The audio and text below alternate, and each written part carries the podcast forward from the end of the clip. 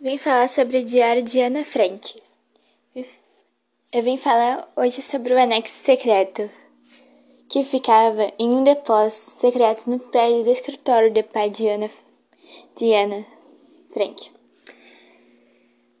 Ana viveu com sua família e mais quatro pessoas no anexo secreto. O problema é quando começava o trabalho lá em cima no, no prédio porque eles tinham que ficar completamente em silêncio para não serem ouvidos, para não serem ouvidos, para ninguém descobrir que eles estavam lá.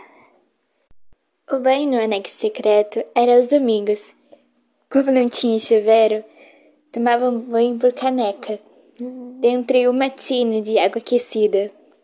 Cada um usava um local diferente.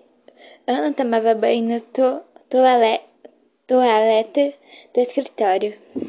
Eles comiam muita comida, muita comida enlatada. Ou batata que eles viviam descascando.